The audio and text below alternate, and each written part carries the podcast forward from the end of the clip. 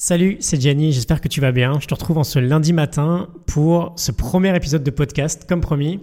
Alors, comme je te l'ai dit hier, on va faire quelque chose d'extrêmement simple en quelques petites minutes, sans générique, sans montage, juste vraiment entre toi et moi, juste de toi à moi. Et je vais commencer par te parler d'un sujet que euh, j'aime particulièrement. Est-ce que tu savais que si on faisait chaque jour, et uniquement aux États-Unis, la somme des accidents préventifs en hôpital, donc je parle des décès de patients qui pourraient être évités, ça représenterait l'équivalent de deux crashs aériens chaque jour. Alors qu'en moyenne, il y a un accident d'avion tous les 2,4 millions de vols. L'idée derrière tout ça, c'est que l'industrie aéronautique est une industrie résiliente. Et ça va être le sujet de cet épisode, je vais te dire pourquoi. Est-ce que tu as déjà, toi, ressenti du coup euh, l'impression, je pense que ça nous arrive à tous, de refaire toujours les mêmes erreurs? L'impression d'avoir quelque chose qui te freine, parfois même de savoir ce qui te freine, mais toujours de continuer à tomber dans le même piège encore et encore. Et donc l'idée dont je vais te parler, elle vient du livre Black Box Thinking de Matthew Syed, on va passer les deux premiers épisodes dessus. C'est une idée qui nous dit de ne jamais passer à côté d'une leçon qui pourrait être tirée d'un échec. Et ça, c'est une philosophie que met extrêmement bien en place l'industrie aéronautique avec son système de boîte noire. Donc après un accident, cette industrie analyse toujours ce qui n'a pas fonctionné dans le but unique en fait de se donner un maximum de chances de ne jamais reproduire la même erreur, de ne jamais reproduire deux fois le même crash. Et le résultat de cette philosophie, de cette culture d'apprendre de ses erreurs, je te l'ai dit en début d'épisode, c'est un chiffre incroyable.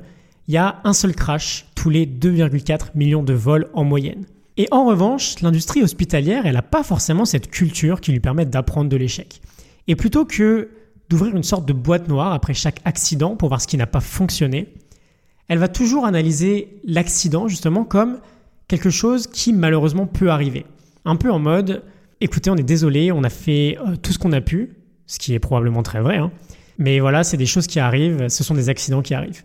Et en fait, cette industrie hospitalière, elle va pas forcément aller beaucoup plus loin, elle va pas forcément enquêter beaucoup plus loin après chaque accident. Et aux États-Unis, un pays qui n'a pas pourtant, on est d'accord, la pire industrie hospitalière dans le monde. Le nombre de décès qui pourraient être évités dans les hôpitaux chaque année représente la troisième cause de mortalité juste derrière les maladies cardiaques et juste derrière les cancers. Donc si je reviens à toi, est-ce que tu as cette capacité de réagir face à l'erreur, de réagir face à l'échec?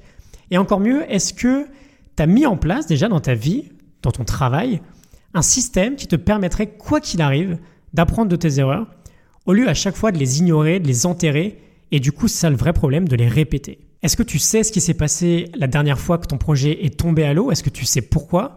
Est-ce que si on prend des exemples de la vie euh, quotidienne, tu sais ce qui s'est passé la dernière fois que tu as séché ta séance de sport? En fait, est-ce qu'à la manière de l'industrie aéronautique, tu as mis en place dans ta vie une sorte de boîte noire?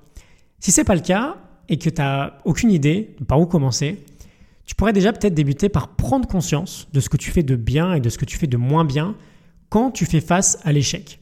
En fait, c'est une simple remise en question. Et ce que tu pourrais faire aussi, quelque chose que j'aime bien, c'est exploser, entre guillemets, ton objectif ou ton domaine de travail en plusieurs dizaines de sous-objectifs ou de sous-domaines et voir en fait si chacune de ces petites parties fonctionne ou ne fonctionne pas. Et si ça ne fonctionne pas, ce que tu fais, c'est que tu prends du recul et voilà, tu te dis juste, on reparlera de cette idée, que tu récoltes une donnée et que tu te sers de cette donnée pour corriger, pour faire en sorte simplement que ça ne se reproduise pas. Voilà, donc c'était euh, l'idée du jour. Si ce petit épisode t'a plu, je vais en publier un chaque matin. Ça me ferait super plaisir si, bah, tu me diras, hein, si les premiers épisodes te plaisent, que tu ailles noter mon podcast, ça me permettrait de le faire connaître. Et euh, bah, je te le répète, peut-être que tu préférerais voir euh, les vidéos de ces épisodes. Et dans ce cas, je te retrouve sur YouTube. Je te mets les liens dans la description.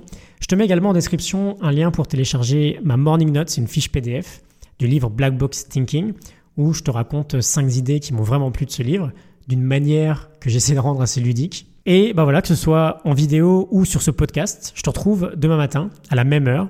Et je te souhaite une excellente journée, une excellente semaine et je te dis à demain. Salut